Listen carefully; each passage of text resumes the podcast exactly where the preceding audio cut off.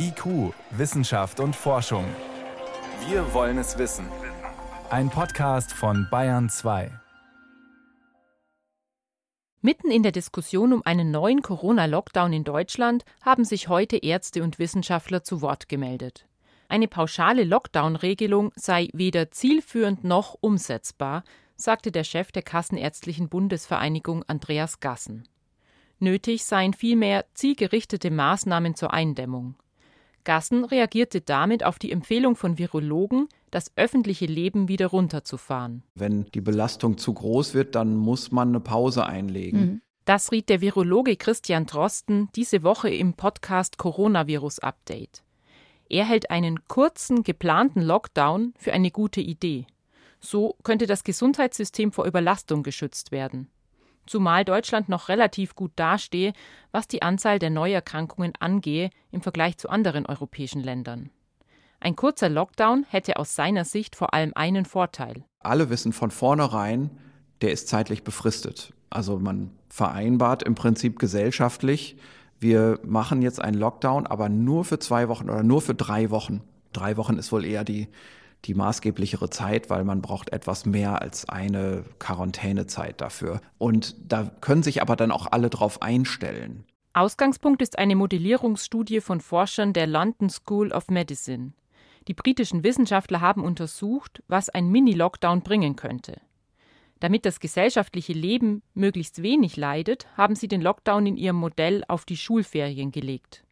Ihr Ergebnis Den größten Gewinn würde so ein kurzer Lockdown bringen, wenn die Wachstumsrate niedrig ist, solange sich die Infektionszahlen also nur etwa alle zehn Tage verdoppeln. Dann könnten die Zahlen der Infizierten, der Krankenhausaufenthalte und Todesfälle am effektivsten gedrückt werden. Die Forscher empfehlen einen Zeitraum von mindestens zwei Wochen. Sonst könnten Personen, die sich kurz vor dem Lockdown infizieren, immer noch ansteckend sein und das Virus so weitertragen. Die Hoffnung der Forscher, mit einem kurzen, klar begrenzten Zeitraum wären die Schäden für die Wirtschaft und die psychische Gesundheit der Menschen annehmbar.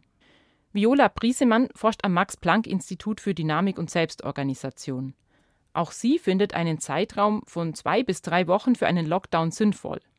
Dann könnte sich die Reproduktionszahl R, also der Wert, der sagt, wie viele Menschen ein Infizierter ansteckt, entsprechend verringern. Das R ist derzeit bei rund 1,4, im Verdeckten wahrscheinlich noch ein bisschen höher. Um die Fallzahlen wieder runterzubekommen, muss das R deutlich unter 1 sein. Wir haben gesehen, dass der harte Lockdown im Frühjahr das R auf 0,7 gebracht hat. Das bedeutet, dass sich die Fallzahlen pro Woche halbieren. Wenn jetzt also in einem Landkreis die Fallzahlen bei 100 wären, würde das ja dann etwa eine Woche dauern, bis sie unter 50 geraten und dann braucht man eine andere Woche, um noch auf die 25 zu kommen. Allerdings, und das wissen wir auch vom ersten Mal, wenn wir jetzt erst handeln, dann sieht man die Wirkung erst mit einer Woche oder zwei Verspätung. Ob ein solcher geplanter Mini-Lockdown die Fallzahlen tatsächlich senkt, hängt natürlich davon ab, wann er anfängt, wie streng die Beschränkungen sind und wie sehr sich die Bevölkerung daran hält. Der Physiker Dirk Brockmann berechnet am Robert Koch Institut, wie sich Infektionskrankheiten ausbreiten. Was ein Mini-Lockdown tatsächlich in reinen Zahlen bringt, lässt sich aus seiner Sicht nur schwer sagen. Aber wir können natürlich auch überlegen, das sagen jedenfalls Modelle, dass so konzertierte Aktionen, indem wir für sehr kurze Zeit sehr stark reagieren, immer auch einen substanziellen Effekt haben. In der Dynamik des Virus liegt es, dass es da so eine Zeitskala von ein bis zwei Wochen gibt, in der halt das Virus sich bewegt und äh, in der Menschen infektiös sind etc.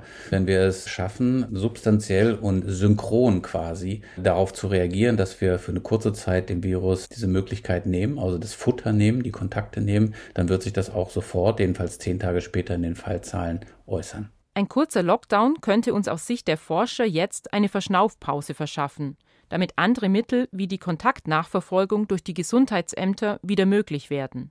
Viola Briesemann vom Max-Planck-Institut. Wenn man diesen Lockdown nur halb macht, also weniger arg oder eben zu kurz, dann gewinnt man zwar ein klein bisschen mehr Zeit, aber dann steigen die Fallzahlen fast genauso wieder an wie vorher. Also wenn das Ziel ist, wieder eine Kontrolle zu erlangen, dann ist es aus unserer Sicht am besten, einen kurzen Lockdown zu machen, so kurz wie möglich und dafür so intensiv wie möglich.